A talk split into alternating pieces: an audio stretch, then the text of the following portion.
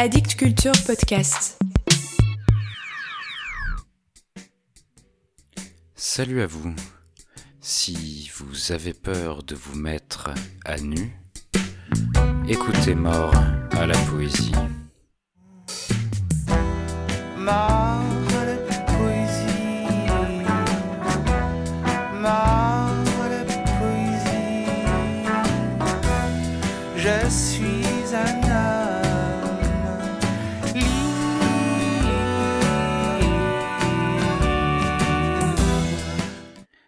Poursuivons la présentation que je vous fais des jeunes poètes et poétesses rencontrés lors des jours et nuits de la poésie à Souza.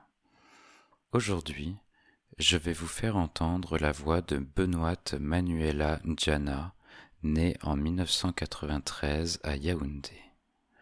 Lorsque nous avons rencontré Benoît, nous l'avions trouvée très réservée, mystérieuse, presque à distance et difficile à cerner. Mais très rapidement, elle s'est révélée. D'abord par son immense sens de l'observation, son esprit critique et sa façon d'envisager les choses dans leur globalité. Nous l'avons alors surnommée l'éditrice, car, comme je vous le disais dans l'épisode précédent, le Cameroun est en déficit de maisons d'édition et nous avons vu en Benoît une personne capable de développer un tel projet. Et, bien entendu, nous avons également découvert son écriture sensible, généreuse et sa diction nonchalante et pourtant très captivante. La littérature camerounaise peut compter sur elle. Toujours inspiré du même exercice d'écriture proposé par Marc-Alexandre Aubambé, écoutons le texte qu'a écrit Benoît s'il lui restait 24 heures à vivre.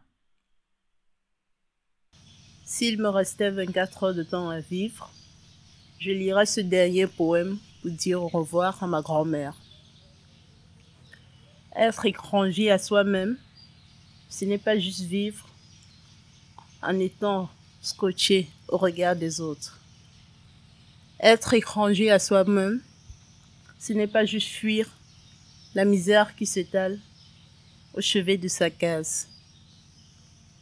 Être étranger à soi-même, ce n'est pas juste dire qu'on pourrait être à l'image d'un miroir.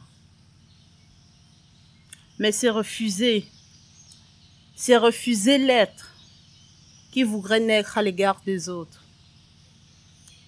C'est refuser d'être tout simplement une personne humaine. Longtemps, oui longtemps, je me suis refusé et à cela. Longtemps, oui longtemps, je suis resté foiré sous une carapace, par peur de me mettre à nu, par peur de marcher pieds nus. Longtemps, je suis resté tiède à l'écho de mon âme, sans jamais me voir exister, sans jamais pouvoir su exprimer ce qu'il y avait et ce que je ressentais au plus profond de moi. Et je continue de me refuser à cela. Pourtant, je nécessite d'être à l'écoute d'autres âmes. Non, jamais. Non, jamais. Ma grand-mère le savait si bien, mieux que moi. Elle, qui savait tant donner, elle, qui savait tout donner. L'altruisme avait fini par me dévorer au sacrifice de ma vie, au sacrifice de mes rêves. Peut-être, peut-être, est-ce pour moi le temps de me dire, peut-être, peut-être, est-ce pour moi le temps de le faire? Est-ce le temps pour moi de rêver et de me dire je suis? Est-ce pour moi le temps de sentir et de me dire je vis? Alors, s'il me restait 24 heures de temps à vivre sur Terre, je lirais ce poème pour dire adieu à ma grand-mère. Voilà pour aujourd'hui. Dites adieu avec un poème. La poésie est morte. Vive la poésie.